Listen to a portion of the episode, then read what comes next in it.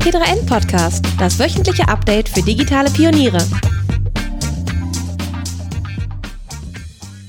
Herzlich willkommen zur neuen Ausgabe des T3N Podcast. Mein Name ist Stefan Dörner und wir haben heute Stefan Lammers zu Gast hier in Hannover. Und du bist, kann man sagen, Berater. Ne? Du hast deine eigene Firma, Stefan Lammers Business Building.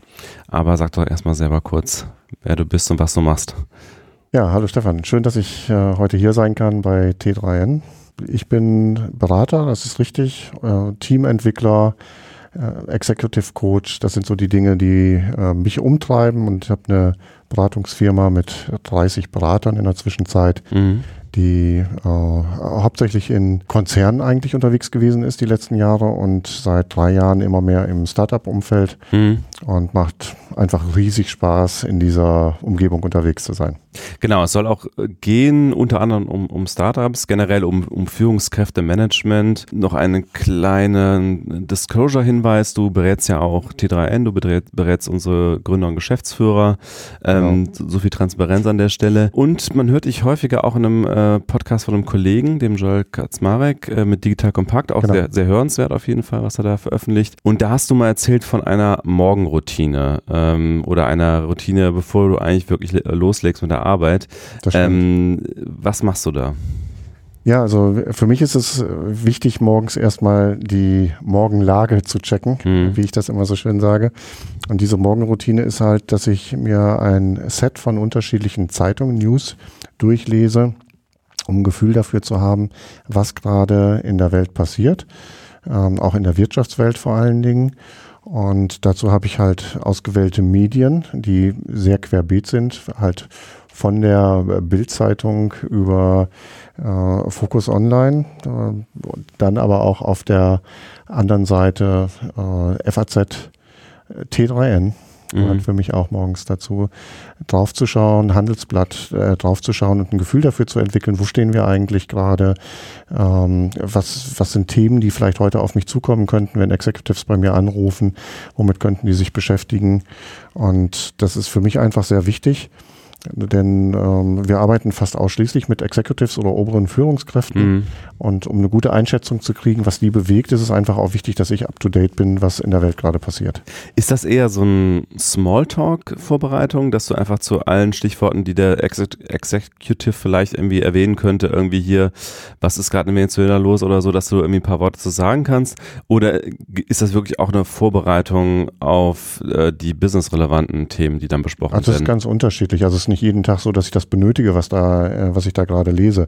Ähm, also es ist äh, auf jeden Fall einmal das Thema Anschlussfähigkeit, einfach auch sprachfähig zu sein. Mhm. Ähm, du weißt ja nie, was du, womit du im Laufe des Tages äh, konfrontiert wirst.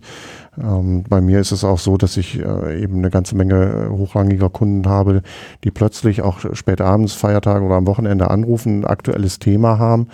Ähm, und da ist es auch schon so realistisch äh, und, und wichtig zu wissen, was passiert da eigentlich gerade äh, auf, der, auf dem Börsenparkett oder ähm, ja, da geht es manchmal um Mergers und Acquisitions oder, mhm. oder ähnliche Geschichten. Und das ist natürlich äh, für einen äh, Entscheider ähm, extrem wichtig, in dem Moment mit jemandem zu reden und einen, einen Sparring-Partner zu haben, ähm, der sich auch die, in die Welt reindenken kann und eine Vorstellungskraft davon hat, was da gerade passiert. Mhm. Und äh, ich glaube, das ist auch einer meiner Assets, die ich da habe, wo ich mich vielleicht von dem einen oder anderen Kollege auch, Kollegen auch unterscheide, dass ich eben ähm, da immer ein recht gutes Ver äh, Verständnis dafür habe, in welchem Umfeld die gerade unterwegs sind, ne, was mhm. gebraucht wird. Wie bist du generell dazu gekommen, äh, Berater zu werden? Du hast ja mal eine Konzernkarriere gemacht, äh, warst da auch lange in Führungsverantwortung, ähm, hast dich dann selbstständig gemacht. Wann war so dieser Punkt, an dem du gedacht hast, das mache ich jetzt? Warum war das? Also es gibt so? äh, letztendlich gibt's ähm, ein Auslöser, den ich eigentlich erst viel später kennengelernt habe, nämlich in meiner ersten Coaching-Ausbildung.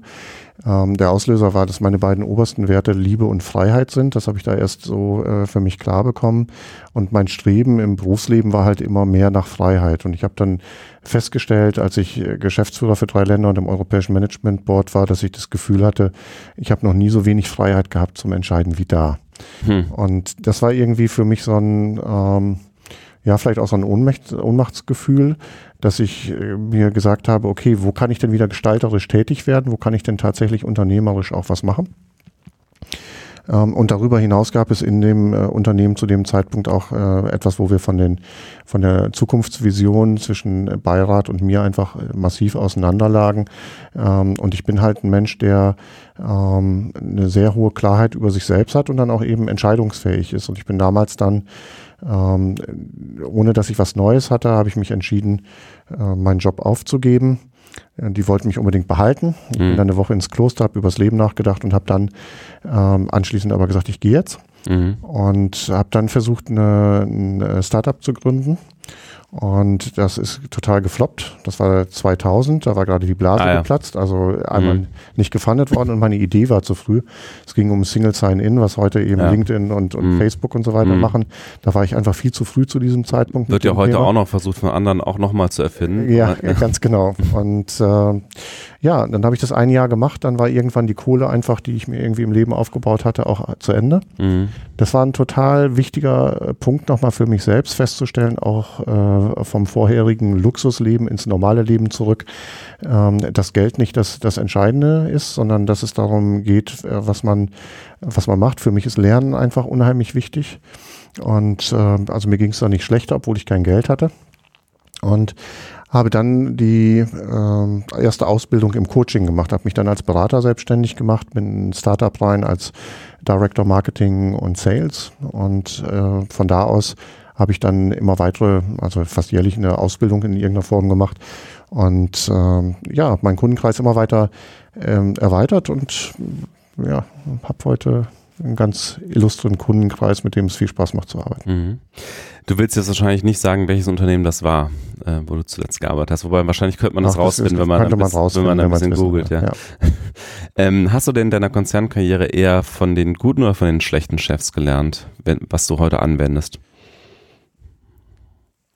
Also so ganz viele gute habe ich ja nicht getroffen, muss man erstmal sagen. Also die, die schlechten Chefs aus, aus der Rücksicht äh, überwiegen und damit will ich auch gleich, um das, ähm, um da nicht als der äh, auch Mensch mit dem erhobenen Zei Zeigefinger zu sein, äh, nachbetrachtet, rückbetrachtet von mir selbst würde ich mich heute auch als schlechte Führungskraft bezeichnen. Mhm. Ich würde heute viele Dinge anders machen, mit mehr Wissen.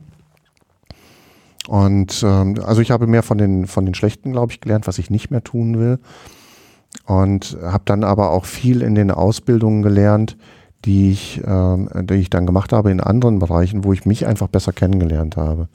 Und das ist heute auch etwas, wenn ich in Startups arbeite, ähm, was, was meine Leidenschaft da ist, den jungen Leuten zu helfen, Führungswissen aufzubauen, Wissen über sich selbst aufzubauen, weil die sind ja oftmals, kommen die in Führungspositionen rein, ohne überhaupt eine Vorahnung zu haben sie denken, sie wissen alles. Hm. Das habe ich damals auch gedacht. Hm. Und äh, machen das alles auch nach bestem und gewiss, äh, Wissen und Gewissen gut. Aber es reicht vielleicht trotzdem nicht. Und äh, gerade in der heutigen Zeit ist Führung auch schwieriger, komplexer geworden noch als früher. Früher war es leichter durch diese klare Hierarchie. Und das ist schon eine deutliche Herausforderung. Mir macht das Spaß, da Menschen zu unterstützen. Was hättest du denn damals gerne gewusst, was du heute weißt, als in deiner ersten Führungsposition? Die Menschen persönlich ernster zu nehmen. Also, dass nicht ich der Nabel der Welt bin, sondern darauf zu gucken, was ist auch bei, was sind die Bedürfnisse der anderen und sie an den Bedürfnissen abzuholen. Hm. Und äh, viel mehr in Kommunikation zu investieren und äh, viel mehr Klarheit in dem, in dem Weg zu geben, warum ich etwas mache. Also dieses Thema Simon Sinek, Why, How, What, war damals mhm. noch kein großes Thema mhm. ähm, und ist es für mich heute umso mehr, weil ich glaube einfach, dass wir äh, Sinn brauchen im Leben und dieses Sinn herstellen habe ich damals als überhaupt völlig überflüssig angesehen. Okay. Viele Unternehmen machen jetzt schon oft dann auch von oben erzwungen sowas wie ähm, ständige One-on-Ones, also regelmäßige One-on-Ones zwischen Führungskraft und Untergebenen. Ist das ein Weg oder? Ja, das, also da gibt es ganz vielfältige äh, Möglichkeiten. Das ist einer. Ähm, wobei ich dieses Thema heute Untergebener äh, nicht mehr so benennen würde. Ne? Also für mich sind das immer alles Menschen auf, auf Augenhöhe. Ich glaube, dass das ja auch einer der zentralen äh, Gewinne ist in der, in der New Work, dass man äh, begreift, dass man als Führungskraft eben nicht Nabel der Welt ist und dass eben äh, andere Leute zusammen oder einzeln deutlich mehr wissen als man selber. One und One, One on One sind, sind sicherlich gut. Ähm, es gibt auch, äh, ob das jetzt Town Halls sind oder was auch immer, ich glaube, es ist eine Kombination aus unterschiedlichen Dingen. Du musst halt ähm, immer wieder eine Klarheit reinbringen über die Richtung und gleichzeitig dann aber auch wieder die Person abholen, wo sie gerade steht in dem Moment nach den Motivatoren suchen. Und auch dann dir zur Aufgabe machen, die Person zu entwickeln. Weil wir verlangen natürlich heute von Mitarbeitern mehr als früher. Und ich bezeichne das heute immer so, dass im Prinzip ja aus jedem Mitarbeiter in der Selbstverantwortung eine Führungskraft wird. Gleichzeitig haben wir, leben wir aber in einer Welt, wo äh, gute Kommunikation abnimmt. Mhm. Ähm, äh, junge Leute das nicht mehr so lernen wie früher, auch mit Konflikten umzugehen. Also ich sage jetzt mal, no, ne, also früher, wenn ich in der Clique dazugehören wollte, dann äh, musste ich mich auch mal ändern. Mhm. Und äh, heute drücke ich vielleicht die Ignore-Taste und suche mir irgendwie andere Leute, mhm. die das gleiche denken wie ich. Ähm, und dadurch wird so dieses, wie gehe ich mit Konflikten um, wie kann ich mich auseinandersetzen, wird für den einen oder anderen deutlich schwieriger und das muss man eben, da muss man helfen. Sind, sind wir insgesamt zu, zu konfliktscheu ja. in der Gesellschaft, würdest du sagen? Ja, ja würde ich sagen, weil wir, ähm, weil wir sind, ähm, wir halten uns die ganze Zeit zurück und dann gibt es eben so eine Aufschaukelung, Aufschaukelung der Empörung und so weiter.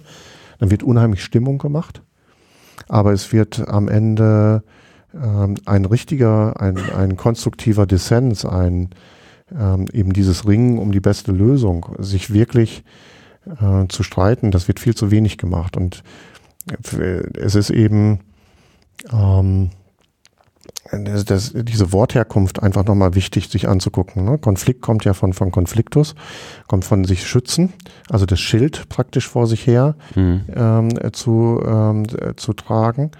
Und also eng zu machen, nichts über mich zu zeigen, nichts über mich zu, zählen, äh, zu erzählen. Und äh, Konfrontation kommt von Fronts, von der Stirn oben. Und das heißt also mich offen machen. Also meine Meinung zu nennen, um mich mit einem anderen, mit einer anderen Meinung auseinanderzusetzen und auszutauschen, um daraus wieder was Neues entstehen zu lassen. Und das lernen wir heute eigentlich nicht mehr so richtig. Mhm. Neben dieser Konfliktscheue sind das dieselben Fehler, die heute Führungskräfte, junge Führungskräfte machen, die du damals gemacht hast? Also, dass die Leute zu wenig ernst genommen haben, zu sehr auf sich selbst geschaut haben, zu wenig entwickelt haben in ihrer Abteilung? Ja, ich würde es anders bezeichnen. Ich würde sagen, einfach, ähm, sie, ja, sie machen zum Teil die gleichen Fehler wie, wie ich damals. Das hat aber einfach was mit mangelnder Erfahrung zu tun. Und ähm, bei aller äh, Liebe, dass man immer auf die Jugend schaut. Ich habe früher selbst äh, aktiv Handball gespielt. Und dann waren da die jungen Spieler, die waren unheimlich schnell. Mhm. Und die waren uns eigentlich so von der Körperlichkeit schon in der Zwischenzeit deutlich überlegen. Aber wir alten Säcke, wir haben die mit unserer Erfahrung immer noch platt gemacht am Ende. Mhm. Ja, und ähm, das heißt also, beides ist gut. Also dieses voneinander lernen. Und als Junger hast du einfach noch nicht diese Erfahrung und guckt, wo ihr Erfahrung macht für euch selbst, ähm, was über euch selbst kennenlernt, um euch selbst zu steuern ähm, und nicht einfach nur impulsiv darauf zu reagieren, was gerade passiert und ähm, macht, macht vielfältige Erfahrungen und, und äh, habt keine Angst davor, Fehler zu machen, zu scheitern und guckt es euch an und lernt daraus. Also das ist so meine, mein Aufruf da an der Stelle. Ne? Hm. Ein kurzer Hinweis zu unserem Sponsor. Du hast eine überzeugende digitale Geschäftsidee, aber noch keine fertige Lösung oder Kunden? Kein Problem, mit TechBoost Seed unterstützt die Deutsche Telekom Early-Stage-Startups mit 15.000 Euro Guthaben für die Open Telekom Cloud, mit vergünstigten Mobilfunkverträgen, IT-Angeboten und Support bei Kommunikation und Marketing. Dein Startup ist bereits auf Wachstumskurs, hat erste Kunden begeistert und Einnahmen generiert? Mit TechBoost Grow erhalten Later Stage Startups satte 100.000 Euro für IT-Ressourcen aus der Open Telekom Cloud. Und dazu noch Eintritt ins Geschäftskundennetzwerk der Telekom mit jeder Menge potenziellen Kunden. TechBoost ist das Startup-Programm der Deutschen Telekom und die Bewerbung geht ganz einfach. Auf telekom.de slash techboost vorbeisurfen, Bewerbungsformular ausfüllen und fertig. Die Telekom wünscht viel Spaß beim Weiterhören das geht auch eigentlich schon äh, ein bisschen in Richtung meiner nächsten Frage. Also was macht den guten Chef aus? Also das sind sicherlich die Sachen, die du jetzt genannt hast. Was kann man noch sagen? Was sind die wirklich guten Eigenschaften, die von denen dann auch ähm, Mitarbeiter glauben, dass, dass, dass ein Chef gut ist. Ist das, oder ist das vielleicht auch manchmal Dinge, von denen man gar nicht erwarten würde, dass zum Beispiel positiv ankommen? Also ähm, viele glauben ja wahrscheinlich auch, dass man als Chef möglichst äh, beliebt sein sollte ähm, und dass man vielleicht Beliebtheit auch darüber erreicht, dass man Mitarbeitern viel durchgehen lässt. Ist das so? Gibt es dazu auch empirische Forschung? Das kann ich gar nicht sagen, ob es da empirische Forschung äh, gibt. Ich kann nur sagen aus dem Leben, wer Chefs, die versuchen beliebt zu sein, die haben ein echtes Problem. Mhm. Ja, also ähm, und gerade auch in der heutigen Zeit, ähm, du wirst äh, wenn man sich Motivationsforschung anguckt, ist ja intrinsische Motivation das Einzige, was langfristig wirkt. Das ist der Sinn. Und alle äh, anderen extrinsischen Motivationsfaktoren verlieren nach kurzer Zeit wieder ihre Bedeutung. Also sowas wie Gehalt zum Beispiel. So wie Gehalt oder wie ähm, ähm, Titel. Titel oder was auch immer, alles Mögliche. Hm. Sie werden nach kurzer Zeit Normalität. Mhm. Und mein, mein Extrembeispiel ist da gerne, wenn ich jetzt jemanden habe, der verdient 50.000 Euro im Jahr und der kriegt jetzt eine Gehaltserhöhung von 20.000. Ja, das ist ja Wahnsinn. Ja, und ein Jahr später kriegen alle anderen Mitarbeiter drei Prozent mehr und er kriegt nichts, weil er hatte ja im Jahr vorher schon 20.000 gekriegt. Dann wird der ein Ungerechtigkeitsgefühl in diesem Moment haben. Alle kriegen eine Gehaltserhöhung, ich nicht. Mhm. Ja, das, das ist einfach ähm, die, die Psychologie, wie sie, wie sie arbeitet in dem Moment. Das heißt also, ähm, worum geht es? Es geht eigentlich vielmehr um äh, Wahrhaftigkeit und, und Verlässlichkeit.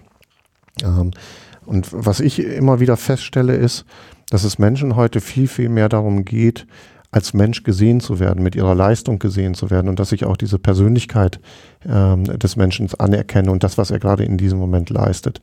Und dass ich das ernst meine in diesem Moment. Also ist auch ein Schlag Demut vielleicht von, von einem Chef in diesem Moment hm. erforderlich und nicht den Erfolg des Mitarbeiters als meinen rausstellen und ähnliches. Und auf der anderen Seite ähm, ist es eben auch ähm, eine Klarheit zu geben, eine Richtung zu geben, für etwas zu stehen. Hm. Ja, ähm, Google hat dazu ja mal dieses Projekt Aristoteles gemacht, um zu schauen, was sind die ähm, erfolgreichsten Teams bei Google. Mhm. Und sie haben in dem Zusammenhang festgestellt, dass psychologische Sicherheit einer der größten Faktoren ist. Also dieses Thema, was ist der klare Rahmen, wo wir uns aufhalten, wo wollen wir hin? Und man kann lieber was Unangenehmes sagen und den Leuten mitteilen, als sie in dieser Ungewissheit zu halten. Und mhm. das ist, glaube ich, ganz wichtig, sich das zu trauen als Führungskraft auch, auch unangenehme Dinge auszusprechen und klar für Klarheit zu sorgen und das wird einem in der Regel gedankt. Mhm. Ähm, bei dieser intrinsischen Motivation ähm, stelle ich mir es in manchen Arbeitsumgebungen einfach vor, also zum Beispiel hier, also im Journalismus haben viele schon automatisch diese intrinsische Motivation, weil sie einen Beruf ergriffen haben, der ein Traumjob für viele ist und, und sie da bestimmte Ziele mit verbinden. Aber es gibt auf dieser Welt ja sehr, sehr viele Jobs, ähm, die, wo man ehrlich, wenn man ehrlich ist, sagen äh, muss, wenn die Leute nicht Geld verdienen müssten, würden sie es wahrscheinlich nicht tun. Mhm. Ist es da nicht sehr schwer, das zu finden, diese intrinsische Motivation, oder durch was kann man das herstellen, wenn das nicht aus dem Job selbst heraus ähm, sich schon anbietet? Naja, also ich sag jetzt mal, jetzt nehmen wir mal einen Müllfahrer. Ja, würden wir beide jetzt vermutlich sagen, ist nicht unser Traumjob. Für denjenigen ist es vielleicht das Thema, was seine Familie ernährt, was für Sicherheit sorgt, wo er in einem Umfeld ist, wo er sich ernst genommen fühlt, wo er mit Menschen zusammen ist, die ihn verstehen und sonst irgendetwas. Das mögen wir vielleicht jetzt im Moment gar nicht sehen, ne, weil es für uns vielleicht eine andere Welt wäre. Aber für den ist es möglicherweise genau das, was ihm in diesem Moment Sinn bietet. Hm. Ne, was wäre, wenn der jetzt auf einmal in eine Situation reinkommt, wo er möglicherweise total überfordert ist? ginge uns ja genauso. Wir müssten auf einmal einen Job machen, den wir gar nicht können. Ja, ähm, und für mich ist es auch nochmal so dieses Thema, ähm, mir fällt ja gerade noch dieses Interview mit dem äh, im äh, Zuge der, des Baus der Dresdner Frauenkirche ein, wo ein, eine Dokumentation äh, gemacht wurde und der ein Steinmetz einen, einen Stein äh, behaute und dann wurde er gefragt, was machst du da gerade? Und die Antwort von ihm war, ich baue eine Kathedrale. ja, also nicht dieses Thema, ich mache jetzt den Stein XY, damit er da mhm. oben in die Ecke passt. Das Gesamtbild. Sondern ich baue das Gesamtbild auf. Mm. Und das herzustellen, worum geht's eigentlich? Was ist deine, was ist dein Beitrag, den du in diesem großen Ganzen leistest? Und du bist wichtig dafür. Und das finde ich eben wird äh, oft unter, äh, unterschätzt. Und ähm, ich sehe das oft in Konzernen und äh, ich habe erstaunlich äh, viel aus meiner Sicht zumindest positiven Kontakt mit, äh, mit, mit, Putzfrauen, Pförtnern, äh, Empfangsleuten und so weiter und so fort, weil ich die als Mensch sehe und respektiere. Die haben einen extrem wichtigen Job, damit die Firma gut läuft. Ja, und sie werden aber gar nicht so gesehen, die werden oft gar nicht wahrgenommen, dass sie überhaupt in einem Unternehmen sind. Hm. Und dabei äh, tragen die dazu bei, dass dieses Unternehmen gut läuft. Und, ne, und das ist etwas, was einfach, glaube ich, wichtig ist für, äh, für Menschen, ähm, diese Bedeutung auch immer wieder klar zu haben. Hm. Viele unserer Hörerinnen und Hörer sind ja ähm, Freelancer oder haben ein Startup gegründet, ähm, sind irgendwie in, in, in Tech-Unternehmen unterwegs. Ähm, was ja ein, ein, häufiges Phänomen ist, dass so ein Startup irgendwann größer wird und mhm. dass sozusagen sich aus dem kleinen Startup, wo alle sehr familiär miteinander umgehen, wo alles sehr kurze Wege sind, irgendwann das Unternehmen wird, das richtige Unternehmen mit Prozessen, mit ja Bürokratie, könnte man sagen, Freigabeprozessen, äh, äh, auch irgendwelche Hierarchiewege und so weiter.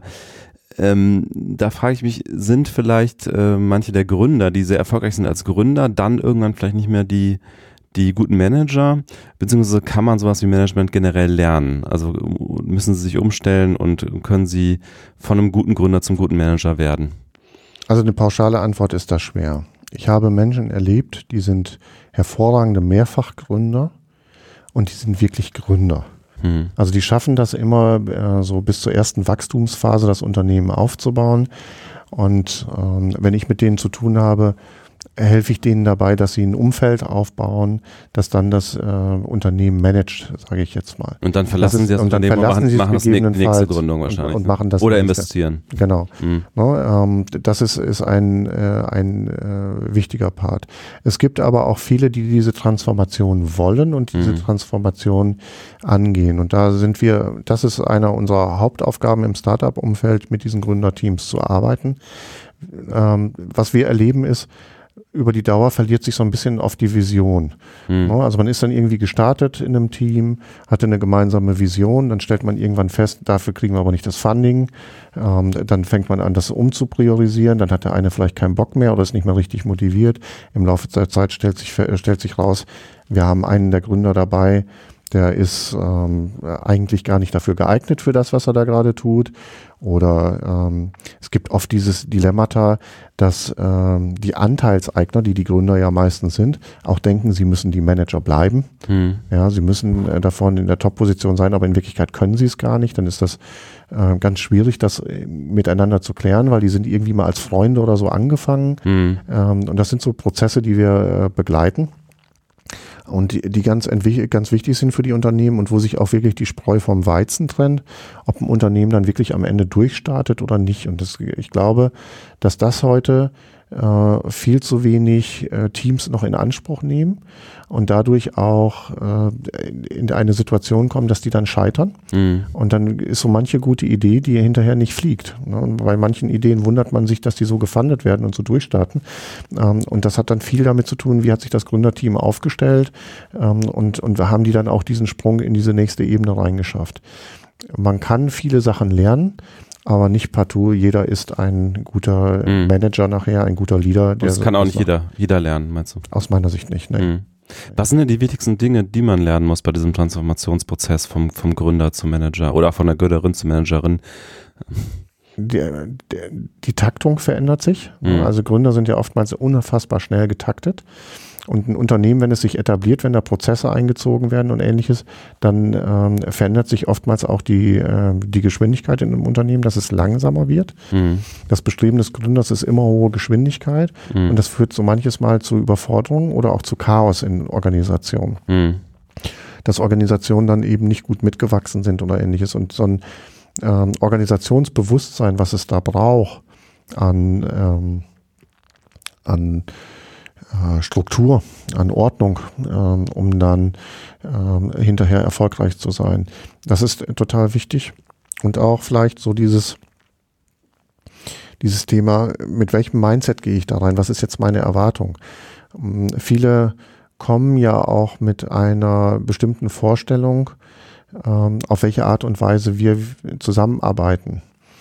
Und das überlebt sich dann teilweise auch, wenn Investoren einsteigen. Also dann ist so dieser Ursprungsgedanke der Motivation weg.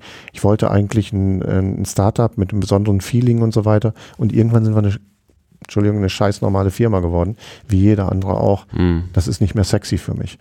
Also auch das sind so Hürden und ähm, das bewusst wahrzunehmen und diesen Zwiespalt zwischen sage ich jetzt mal, emotionaler Anspruch, der da ist und zwischen dem, was wird wirtschaftlich erfordert, in eine gute Art und Weise zu transformieren, was auch immer das ist. Ich will jetzt gar nicht sagen, was richtig mhm. ist, aber in eine gute Art und Weise transformieren, dass dieses Konstrukt überlebensfähig bleibt. Das ist, glaube ich, ähm, eine der Herausforderungen und eine der wichtigen Phasen, das zu begleiten. Wie häufig siehst du Micromanagement bei den Unternehmen, die du berätst? Und ist das auch etwas, was so eine Gründerkrankheit ist, ein bisschen, weil man naja, sozusagen ist gewohnt ist, dass man erstmal alles kontrolliert am Anfang? Naja, das ist in der, in, der, in der Struktur der Sache so. Der Gründer hat ja eine ganz feste Vorstellung, was er will und wie er es will. Hm. Und dann kommen immer mehr Leute an Bord und er verliert in irgendeiner Form, gefühlt zumindest, irgendwann die Kontrolle darüber, was aus seinem Baby wird. Hm. Und ähm, das ist so eine reflexartige Handlung oftmals, dass es dann geht, so jetzt muss ich da reingehen. Das ist nun mal die, die eine Ebene und dann wird Micromanagement gemacht. Ich muss jetzt mehr kontrollieren, damit meine Idee auch so bleibt. Zweiter Punkt. Es kommt umgekehrt von den Mitarbeitern. Da, wär, da führe ich eine selbstorganisierte äh, Form ein. Und jetzt kommen die Mitarbeiter und sind orientierungslos, weil nicht genug Rahmen gegeben worden ist hm. und fragen jetzt die ganze Zeit nach. Und wenn der Führer äh, oder die, die Führungskraft dann in, in die Falle tappt und jetzt andauernd Antworten liefert, dann werden natürlich die Mitarbeiter unselbstständig hm. ähm, und die Führungskraft ist die ganze Zeit immer mehr dann am Entscheidungen treffen, hm. schafft es nicht mehr strategisch unterwegs zu sein und ist im Micromanagement verfangen. Das heißt, die Führungskraft sollte eigentlich ähm wie sagst du, Stadtuntergebenen, den Mitarbeitern, die Mitarbeiter den Mitarbeitern klar sagen, was sie entscheiden dürfen, was nicht, nach welchen Kriterien sozusagen, Budgetrahmen und sowas gehört wahrscheinlich auch mit dazu. Ne? das kann, kann dazugehören. Ne? Also mhm. was ist der, der Rahmen, in dem Mitarbeiter selbstständig unterwegs sein können? Und bestenfalls schafft man es, dass, dass man diesen Rahmen immer weiter erweitert, dass sozusagen bei, der, äh, bei den Mitarbeitern immer mehr äh, Selbstverantwortung und Handlungskompetenz da ist, dass die äh, das Unternehmen im Prinzip alleine führen, damit ich als Gründer mich wirklich wieder auf diese originären Sachen zurückziehen kann, wie mich um Investoren zu kümmern, um Strategie, neue Ideen oder was auch immer, wobei neue Ideen können auch von den Mitarbeitern kommen. Mhm. Aber äh, oftmals fehlt so ein Stück weit diese richtige Zuordnung, wer hat was jetzt gerade zu tun. Mhm. Und äh, wenn eben ein äh, Gründer per se oder auch eben ähm, äh, starke Führungskräfte, die haben die Angewohnheit, wenn ein Raum frei ist, der unbesetzt ist, ja, also mhm. da ist mhm. was Ungeklärtes oder sowas, da schlagen die sofort rein, das lassen die nicht zu. Mhm. Das heißt, wenn die Mitarbeiter diesen Raum nicht füllen, dann springen die sofort rein. Das ist so, er geht da, geht da direkt rein und das ist dann so eine Verführung, eben sofort wieder ins Micromanagement einzusteigen. Mhm. Gibt es nicht vielleicht auch Mitarbeiter, die gar nicht können ohne klare Absolut. Vorgaben und also ich meine nicht nur Rahmen, sondern wirklich Mitarbeiter, die eigentlich gar nicht selbstständig agieren können. Absolut gibt's hier und mhm. ich finde das immer wieder total äh, spannend, wenn ich in dieser ähm, Startup-Szene unterwegs bin, dann ist ja so dieser Glaubenssatz, alle Menschen wollen sich selbst verwirklichen, alle Menschen wollen ähm, die Selbstverantwortung übernehmen und so weiter puh, da habe ich eine ganze Menge andere Menschen kennengelernt in mhm. meinem Leben. Ich glaube das nicht. Also es gibt eine ganze Menge Leute, die das wollen und die das vielleicht in der Masse auch nicht konnten in der Vergangenheit. Aber ich bin überhaupt kein Freund von Pauschalisierung. Es gibt da sehr große Unterschiede. Und ich bin auch der festen Überzeugung, dass es nicht nur das eine Managementmodell gibt, sondern dass es da unterschiedliche gibt, die Sinn machen und ne, also auch durchaus in einem Unternehmen ganz äh, verschiedene Managementstile äh, gleichzeitig sein können. Da kann es sein, ich habe einen Fabrikbereich oder ähnliches, der halt auf eine hohe Produktionssicherheit geht, der vielleicht eher ein bisschen autoritär geführt wird und gleichzeitig habe ich einen anderen Bereich in der Innovation, der beispielsweise hochgradig selbstverantwortlich geführt wird. Hm. Ja, also, aber das ist individuell von Unternehmen zu Unternehmen. Wo will man hin? Was sind das für Menschen, die da sind? Was ist das für ein Geschäftszweck? Hm. Ich habe auch in letzter Zeit, das anekdotisch jetzt, aber ja. häufiger mal wieder gehört, dass Chefs gesagt haben, sie wollen ihre Head-Offs wieder haben, ihren Head-Off Marketing oder was ja. auch immer, die klare Verantwortlichkeit, ja. äh, statt diesen ganzen agilen Methoden mit Product Owner und so weiter, statt flache Hierarchien.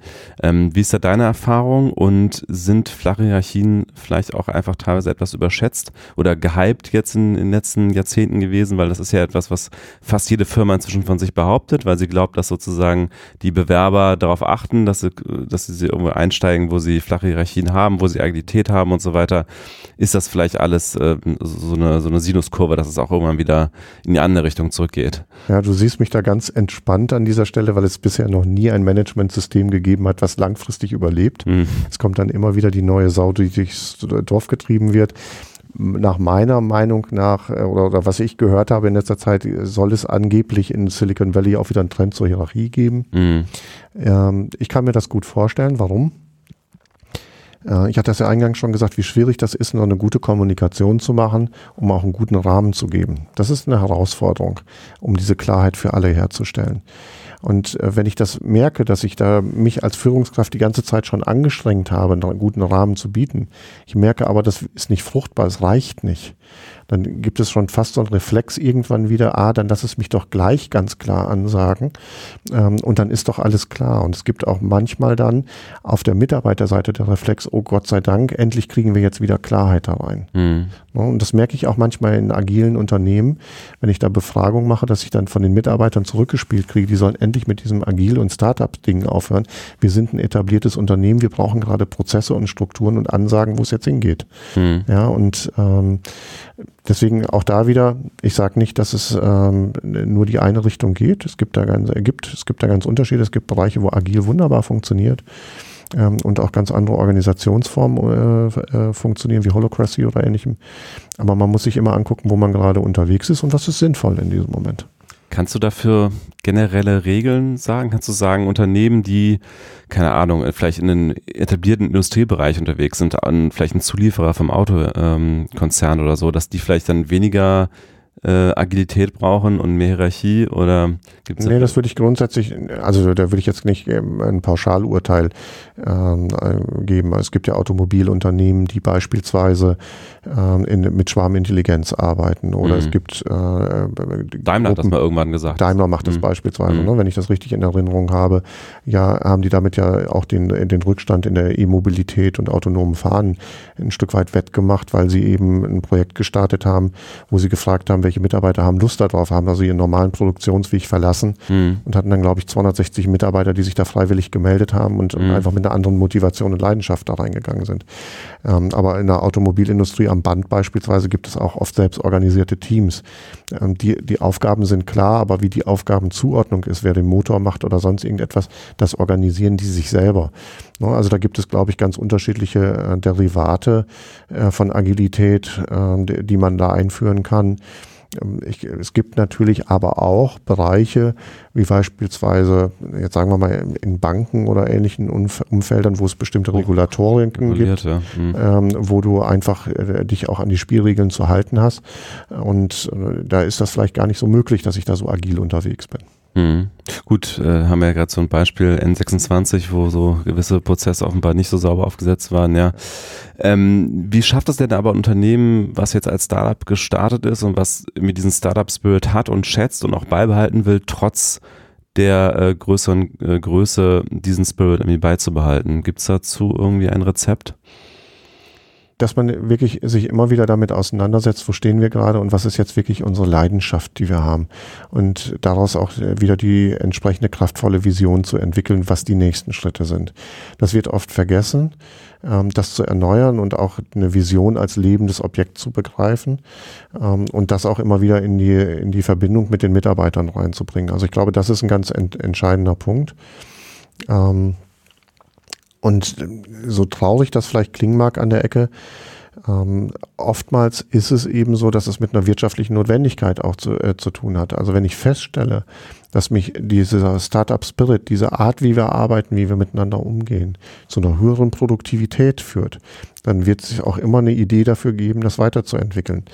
Wenn ich feststelle, dass das nicht reicht, um, um das zu finanzieren, was wir hier vielleicht an, an anderen Ausgaben haben oder ähnlichem, dann wird es auch möglicherweise wieder zu anderen Strukturen führen. Hm. Also am Ende sind wir in den meisten Fällen, außer bei auch vielen guten idealistischen Ansätzen, die es ja gibt, wo wirklich explizit das Firmengefühl und so weiter im Vordergrund steht ähm, und nicht die Wirtschaftlichkeit, ähm, werden wir ansonsten immer wieder von der Wirtschaftlichkeit dominiert werden. Das ist einfach so, weil mhm. das Geld sucht sich immer den Weg, mhm. wo es maximal sich wieder potenziert.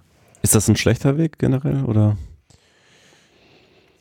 Ich finde, dass wir in einer Zeit leben, ähm, wo für mich diese Gehaltsschere beispielsweise viel zu stark auseinandergeht Viel, mhm. viel zu stark. Du meinst jetzt gesellschaftlich? Gesellschaftlich gesehen jetzt. Mhm. Und ähm, auch gesellschaftlich gesehen bin ich ein, ein großer Kritiker ähm, der Großkonzerne im Internet weil ähm, sich einfach, weil einfach so viel Macht und Geld potenziert wird auf Einzelne, gleichzeitig durch die Nichtsteuerzahlungen und so weiter der Gesellschaft Geld entzogen wird.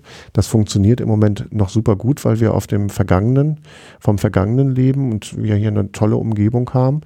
Wie lange das wie gut geht, ist für mich eine große Frage und es ist für mich von Bedeutung, dass das diskutiert wird und dass man sich Gedanken darüber macht und dass man hier auch in Deutschland und in Europa total mutig ist, Startups zu entwickeln. Ich finde das klasse. Ich bin Anhänger der DSGVO, auch wenn die unsere Firma fast umbringt. Äh, trotzdem ist es für mich, äh, ne, auch wenn das nicht in allen Sachen gut ist, sicherlich, oder da mhm. äh, noch Sachen geändert werden können. Aber ich finde es grundsätzlich wichtig, dass wir uns Positionierung schaffen in bestimmten Bereichen und nicht einfach jedem Hype hinterherlaufen. Ähm, und dass wir dass wir auch hier auf die eigenen Stärken gucken ähm, und schauen, wie wir hier erfolgreiche junge Unternehmen aufbauen, die unsere Zukunft sichern. Mhm. Und äh, ich sag mal, im Moment ist das jetzt noch schick, äh, bestimmten Unternehmen hinterherzulaufen und zu sagen, ja, da bin ich auch dabei. Ich muss mir aber auch mal, mal mich selber hinterfragen, was das für gesellschaftliche Konsequenzen hat. Es gibt ja in der BWL diesen Begriff der License to Operate, die man als Unternehmen vom, von der Gesellschaft sozusagen bekommt. Ja. Und äh, das sieht man auch in den USA inzwischen, dass der Druck da auf jeden Fall steigt auf die großen Tech-Konzerne, ja. weil es ja selbst äh, auch für die Leute in San Francisco und so nicht mehr funktioniert. Also, genau. also wenn man nicht gerade Teil des Systems ist und da die großen Gehälter bekommt, genau. hat man ein Problem, wenn man gerade in San ja. Francisco wohnt. Ja. Und, und was ich nicht verstehe an dieser Stelle ist einfach, wenn wir uns das angucken, ähm, wenn wir aus der Vergangenheit kommen, was für eine soziale Aufgabe Unternehmen an dieser Ecke noch hatten, dass sie Firmengebäude gebaut haben und ähnliches, die ja auch Assets für die Unternehmen sind. Ähm, und wie sich heute Unternehmen immer aus dieser, mehr aus dieser sozialen Verantwortung ähm, äh, rausstehlen, äh, finde ich einfach echt nicht in Ordnung. Und ähm, da finde ich einfach, gibt es auch einen Auftrag für Firmen, sich bewusst zu machen, ähm, wir schaffen damit auf Dauer unsere eigenen Kunden ab, weil die haben mhm. ja kein Vermögen mehr, um das dann mhm. noch auszugeben. Also insofern verstehe ich diese Logik nicht. Die ist kurzfristig vielleicht toll und leider ist da alles angelsächsisch in der Zwischenzeit hier auch geprägt, kurzfristig, aber langfristig schneiden wir uns ins eigene Fleisch. Es gibt ja jetzt durchaus auch ein paar Firmenlenker, die zum Beispiel Fan des bedingungslosen Grundeinkommens sind und so, weil sie, glaube ich, genau das sehen, dass sie denken, ja. irgendwann haben wir keine Kunden mehr, ja. wenn sich diese Absolut. soziale Spaltung so Ich finde diese Diskussion, also ich weiß nicht, also es gibt ja in Finnland, glaube ich, das Projekt, was nicht so gut ausgelaufen ist, aber ähm, ich finde es einfach wichtig, sich mit solchen Themen auseinanderzusetzen auseinanderzusetzen und sich eben auch immer wieder Gedanken über diese gesellschaftliche Relevanz zu machen. Wir machen einen kleinen Break für unseren Sponsor Huawei. Einerseits will man tolle Fotos machen, andererseits will man keine große Kamera mitschleppen. Wer kennt es nicht? Aber was wäre, wenn deine vollwertige Kamera in die Hosentasche passen würde? Smartphone-Kameras werden seit Jahren immer besser, aber bei den echten Fotoherausforderungen können sie meist doch nicht mithalten. Das neue Huawei P30 Pro allerdings schon. Es hat eine Vierfachkamera von Leica an Bord, die nicht nur Videos bei Kerzenlicht oder Langzeitbelichtung für kunstvolle Aufnahmen liefert, sondern dir mit seinem zehnfach Hybrid-Zoom sogar den Mond bei einer guten Auflösung vom Himmel holt. All das geht jetzt. Neugierig geworden? Mehr über das Huawei P30 Pro erfährst du unter dasfotowunder.de. Huawei wünscht dir viel Spaß beim Weiterhören. Kommen wir nochmal zurück zum Unternehmen an sich. Ähm Glaubst du, dass Tech-Unternehmen grundsätzlich anders geführt werden müssen als andere Unternehmen? Äh, herrschen da andere Dynamiken vor oder ist es eigentlich am Ende immer eine Organisation, bei der man Menschen führen muss? Nein, ich finde schon, dass ich, ähm, Entschuldigung, ich glaube schon, dass Tech-Unternehmen anders geführt werden einfach aus der Geschwindigkeit heraus, ähm, dass sie auch einfach eine, anderen, eine andere Haltung und einen anderen Geist haben. Ähm, beispielsweise das Thema Fail Fast. Ich bin ein großer Anhänger davon, ähm, in viel kürzeren Innovationszyklen zu denken, in mhm. viel, ähm, äh, viel schnelleren Schritten zu denken und, und einfach auszuprobieren. Ähm, das sind einfach Sachen, die in, in Konzernen heute nicht gang und gäbe sind. Da ist man eher auf äh, Six Sigma, ne, ein Fehler auf eine Million Vorgänge, glaube ich. Mhm. Ähm, hoffe, habe ich jetzt nichts Falsches gesagt. Ähm, das heißt also, da ist eher viel mehr das Thema Fehlervermeidung. Kenne aber eben auch Unternehmen, die das, die das beides haben. Ja, äh, ein großer Chemiekonzern, für den wir arbeiten, die auf der einen Seite viel Six Sigma und so weiter drin haben und auf der anderen Seite eben äh, beispielsweise in der Unfallverhütung sehe ich das da. Da äh, tracken die auch, was haben denn für beinahe Unfälle stattgefunden, um eben Ableitungen zu treffen, Sicherheitsvorkehrungen zu treffen, damit in Zukunft eben erst gar nicht Unfälle entstehen. Und das ist ja nichts anderes eigentlich als dieses Fail fast und lernen daraus, guck dahin. Ich glaube, man braucht eine andere Demut dazu, äh, für, mit sich selbst als Führungskraft. Man äh, muss seinen Status vielleicht anders definieren. Das sehe ich als einen sehr großen Unterschied in alten mhm. Unternehmen und jungen Unternehmen, was eine Führungskraft für sich selbst als Status definiert. Ähm, ne, was ist die, die Umgebung, in denen sie sich aufhalten? Und das ist ähm, insofern in, in Tech-Unternehmen wird anders geführt, ja. Und ich bin mehr in einer Haltung eines Servant Leaderships, also dienendes Leadership unterwegs. Und äh, das bin ich in den meisten großen Unternehmen heute nicht.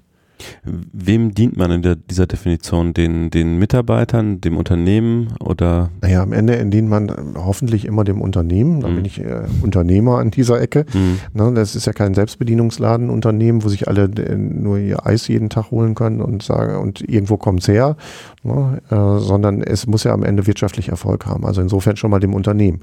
Aber auf der anderen Seite ist ja die Frage, was ist mein Erfolgskonzept, was ich habe? Und glaube ich daran, dass ich als Chef mehr weiß als alle Mitarbeiter und insofern die Vorgaben mache? Oder glaube ich, dass die Mitarbeiter insgesamt mehr wissen als ich? Mhm. Und wenn ich diesen einfachen Dreisatz irgendwie glaube, dass die Mitarbeiter mehr wissen als ich, dann kann ich als Führungskraft unterwegs sein und mir überlegen, welche Rahmenbedingungen muss ich denn schaffen, damit die Mitarbeiter möglichst produktiv sein können und möglichst kreativ sein können. Und ich glaube schon, dass das eine ganz andere Denkweise ist. Es gibt ja Führungskräfte, die befürchten genau das, dass die Mitarbeiter ähm, eben sehen, dass sie in den einzelnen Bereichen die höheren Kompetenzen haben und fürchten um ihre Autorität. Ähm, was sagst du denen? Ja, das ist das Thema, ähm, worum geht es eigentlich äh, tatsächlich in der Geschichte? Die besten Führungskräfte, die ich kenne, haben immer Leute aufgebaut, die besser waren als sie selbst. Mhm. Und sie wussten immer, dass die weiter promotet werden irgendwo anders hin. Ähm, und sie haben von denen gelernt. Und sie wussten immer, wenn ich gute Führungskräfte produziere wieder und gute Mitarbeiter produziere, dann habe ich auch wieder die Chance aufzustehen äh, und aufzusteigen. Und der, äh, die Führungskraft, die nicht aufsteigt, hat meistens nicht dafür gesorgt, dass ein guter Nachfolger da ist. Mhm. Das ist ein totaler Showstopper, gerade in Konzernen. Und insofern schneidet die sich ins eigene Fleisch und bleibt stehen und kann sich nicht weiterentwickeln. Und ich brauche eine gute Umgebung, um selber wachsen zu können. Und insofern äh, mutig sein und sich trauen, gechallenged zu werden von den eigenen Mitarbeitern. Das ist auch mein Ratschlag an der Stelle. Mhm. Ein weiteres Phänomen, was man eigentlich in fast allen Unternehmen kennt, ist ja so, dass, dass, dass der beste Spezialist, die beste Spezialistin zur Führungskraft wird. Also der beste Programmierer wird zum Manager von Programmierern, programmiert eigentlich keine Zeile Code mehr am Ende, ja. ist aber nicht unbedingt, ja. äh, nur weil er ein guter Programmierer ist, auch eine gute Führungskraft. Mhm. Wie kommt man aus diesem Dilemma raus als Unternehmen? Das ist eine gute Frage. Das äh, pflanzt sich ja überall fort. Geht, äh, fort gibt ja auch einen schönen Namen dafür, das Peter-Prinzip. Mhm. Man wird so weit befördert, bis man den höchsten höchsten Grad seiner Inkompetenz erreicht hat.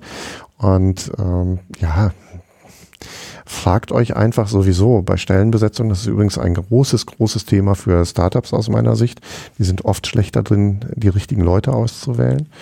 Äh, macht euch klar, was wird denn in der jeweiligen Rolle gef gefordert?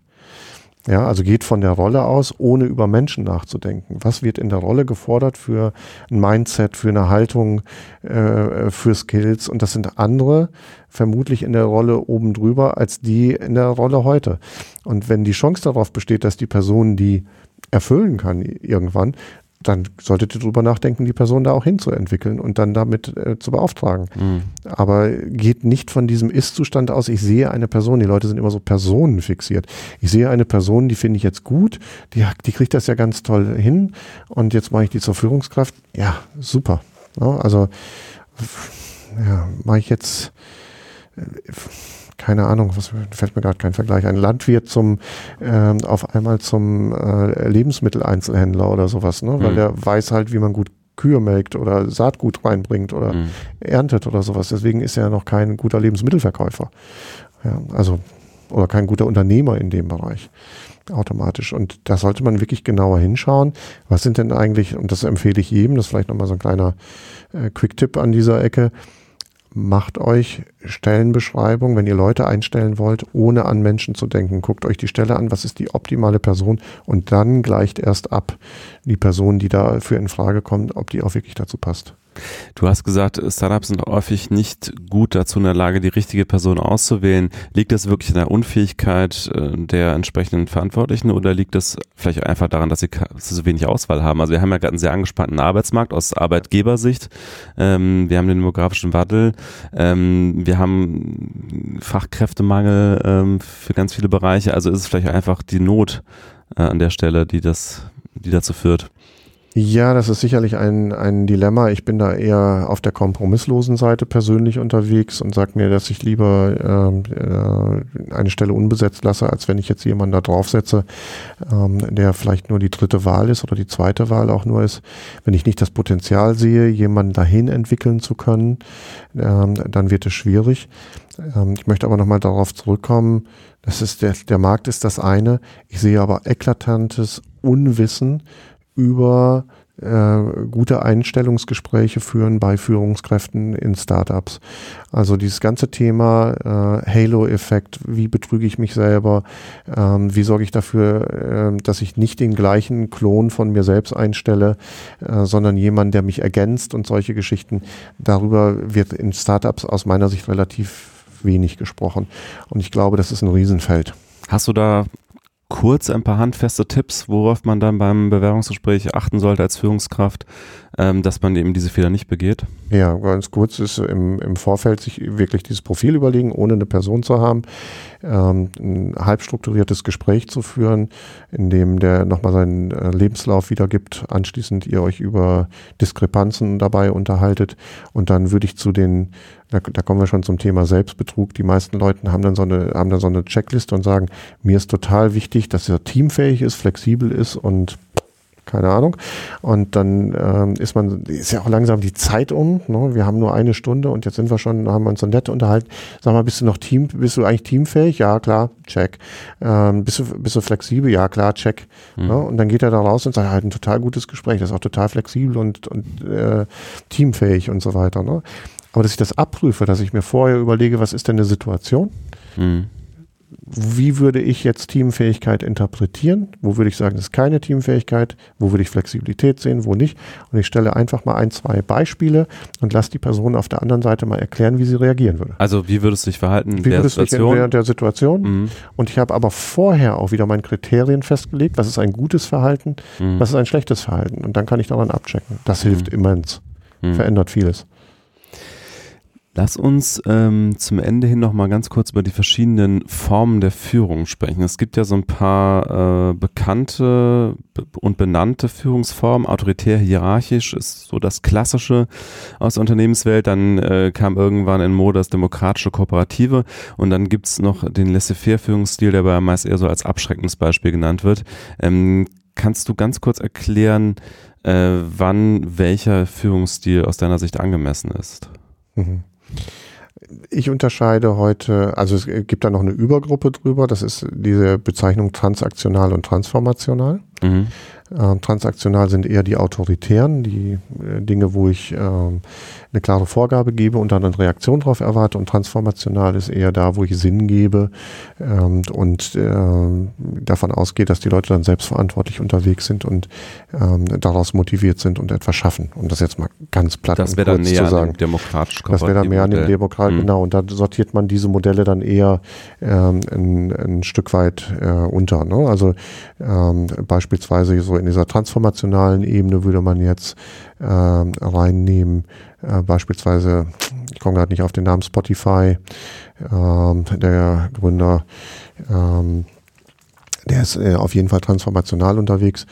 Dann gibt Daniel es, Eck. Ja, genau. Und dann gibt es äh, äh, eben Leute, die sind stark transaktional Konsequenzen sieht man jetzt ja vielleicht auch gerade mit Winterkorn beispielsweise, mhm. um mal hier in der Ecke zu bleiben, mhm. ähm, äh, oder, oder ähnlichen Leuten. Der ist dann auf Messen rumgelaufen und hat Leute einzeln äh, fertig gemacht, ja. in Anführungsstrichen, und ist dann mit seinem Zollstock und hat dann Spaltmaße ja. abgenommen und so.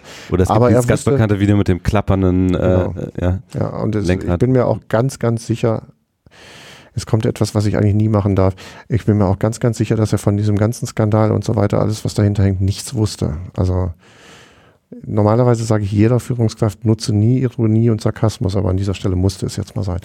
Ähm, äh, ja, und dann gibt es so Leute, die, die sind ganz spannend, weil die werden aus meiner Sicht manchmal falsch eingeordnet. Ähm, das ist äh, zum Beispiel Zuckerberg, ist für mich eher ein Autoritärer, auch ganz klar okay. in der Ecke. Mhm.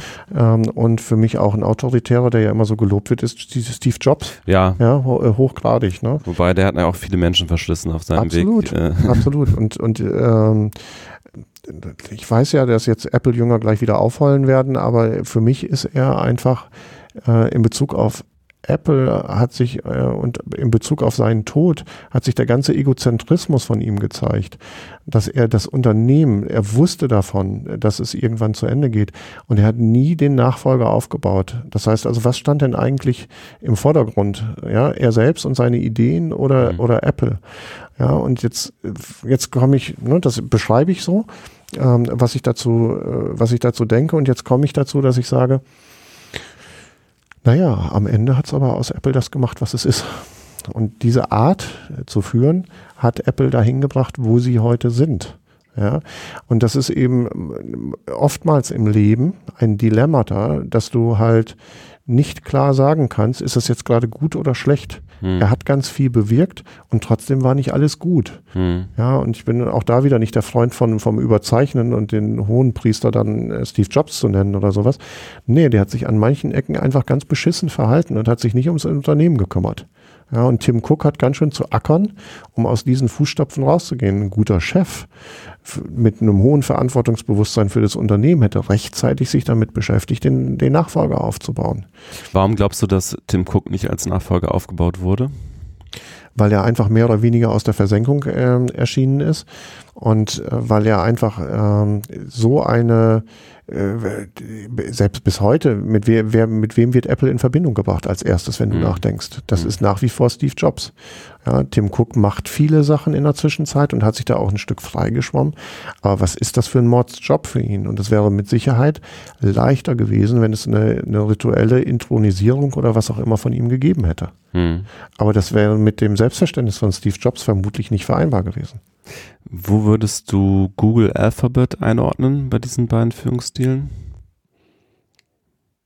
Äh, ja, das ist so eine Frage. Das ist ja meine Lieblingsfirma, mit der ich, äh, das ist schon wieder Ironie, ähm, die ähm, kann ich nicht sagen. Über das, den Führungsstil kenne ich mich zu wenig aus bei, bei Google. Hm. Ähm, ich hoffe, dass das, was sie mit OKRs und ähnlichen Geschichten machen, äh, dass es nicht zu totalitär an dieser Ecke wird, dass es also nicht ausgenutzt wird, um äh, ähm, äh, Menschen zu stark äh, zu drangsalieren, solange das nicht der Fall ist und das wirklich in diesem Sinne der Menschen eingesetzt wird, äh, wie ich das auch bei dem einen oder anderen Unternehmen kenne, dann finde ich das, finde ich das eine äh, durchaus hilfreiche Sache. ja, Punkt. Mhm. Ähm, dann wollte ich noch fragen, wozu muss der Führungsstil passen? Muss, das, muss der Führungsstil zur Persönlichkeit des Menschen passen, den anwendet? Muss er zu den Mitarbeitern passen oder muss es zum Unternehmen passen oder was sind so die wichtigen Faktoren? Oder ist es auch so, dass man eigentlich immer fallweise entscheiden muss, wie man gerade führt? Ja, finde ich gerade eine schöne Bezeichnung, fallweise.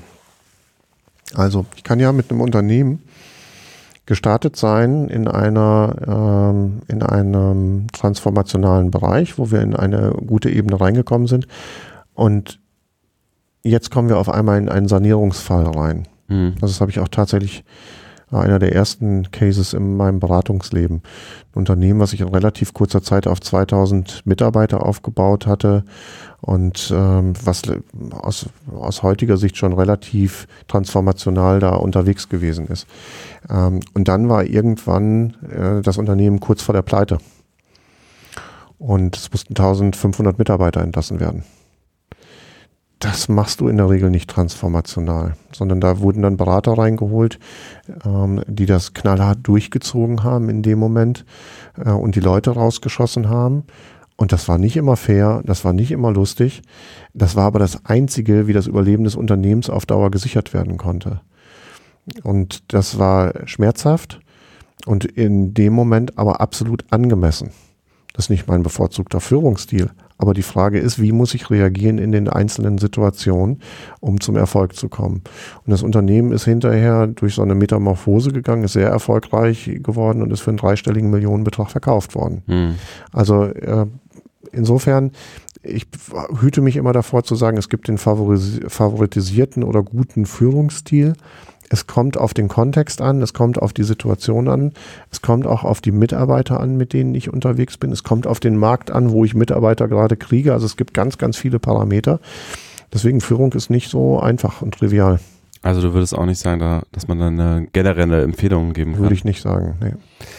Äh, wir müssen langsam zum Schluss kommen, aber ich will dir noch am Ende ähm, eine äh, persönliche Frage stellen, die so, also nicht ganz persönlich, aber, aber so ein bisschen in, in ähm, auch okay. äh, praxisnah, ähm, weil unsere Leser und Hörerinnen und Hörer sind immer sehr interessiert an so praxisnahen ähm, Produktivitätstipps.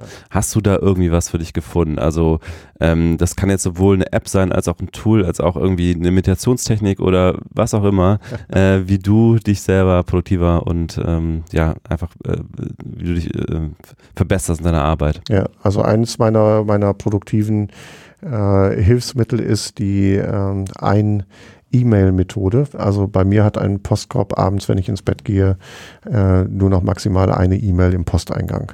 Also ich bin sehr stringent. Also nicht Zero Inbox, sondern sozusagen One hab, Inbox. Ja? Ich habe eine drin, genau, warum auch immer. Ich habe eine drin und äh, das bringt mich zu einer unheimlichen Disziplin. Und zwar nicht nur, indem ich äh, indem ich jetzt alles rausschmeiße, sondern indem ich eine Klarheit darüber entwickle, was muss ich wirklich bearbeiten, wo gehört das hin ich terminiere es oder ich äh, äh, gebe es an, delegiere es. Ne? Also Eisenhower-Prinzip. Also könnt ihr googeln, da gibt es tolle Bilder äh, bei Google dann zu finden zu diesem Thema Eisenhower-Matrix. Ne? Wichtig, unwichtig und so weiter, dringend und nicht dringend zu unterscheiden. Und also nach dem Präsidenten Eisenhower oder dem US-Präsidenten? Bestimmt. Also, weiß, ich weiß es gerade. Okay, ja. Ich weiß nur, dass es Eisenhower-Prinzip okay, hat. Ja. Und äh, die ähm, das hilft mir, dass ich gut schlafen kann, dass ich weiß einfach, was ich am nächsten Tag zu tun habe, dass ich dadurch äh, strukturiert bin. Und ich bin sehr konsequent darin, auch äh, dieses Thema äh, mir zu überlegen, in welche Gruppen gehöre ich rein. Also dieses Thema Newsletter abmelden, was ist wirklich von Relevanz für mich, äh, das, das gehe ich äh, an. Und ich sage nicht einfach nur jeden Tag wieder 20 Mal wegklicken oder sowas, hm. sondern ich bestelle es ab. Hm. Ich glaube, diese Selbstdisziplin und wenn du da einmal, das ist ähnlich so wie mit der Morgenlage, das passt jetzt gerade wieder so zum hm abrunden. Das ist wie mit der Morgenlage checken morgens. Das dauert gar nicht lange für mich, das ist maximal eine halbe Stunde. Da ich das ja jeden Tag mache, hm. habe ich auch einfach immer meinen Turnus drin und muss nicht jetzt sozusagen äh, zehn Stunden äh, Zeitschriften lesen oder sowas online, sondern ich kann mich auf die Kernnews, die neu sind, kümmern, weil ich ja das, äh, die Basisform vom letzten Tag habe. Und wenn ich halt eine hohe Eigendisziplin habe, mich runterzuarbeiten, stelle ich fest, dass es einfach auch relativ einfach ist, ähm, da immer wieder hinzukommen. Hm. Und das hilft. Alles klar. Vielen Dank, Stefan, für diesen Überblick, äh, die, die Informationen. Ganz zum Schluss noch ein kleiner Hinweis in eigener Sache. Wir hatten das Thema OKR erwähnt. Das ist eine Art Objective and Key Results, eine Art des Managements, was unter, unter anderem eben bei Google stattfindet. Dazu haben wir auch einen Guide und den findet ihr unter t3n.me slash okr-guide und der kostet 99 Euro.